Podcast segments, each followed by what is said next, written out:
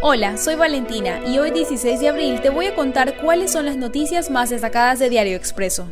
Liquidar empresas públicas, una tarea que hereda el gobierno de Guillermo Lazo.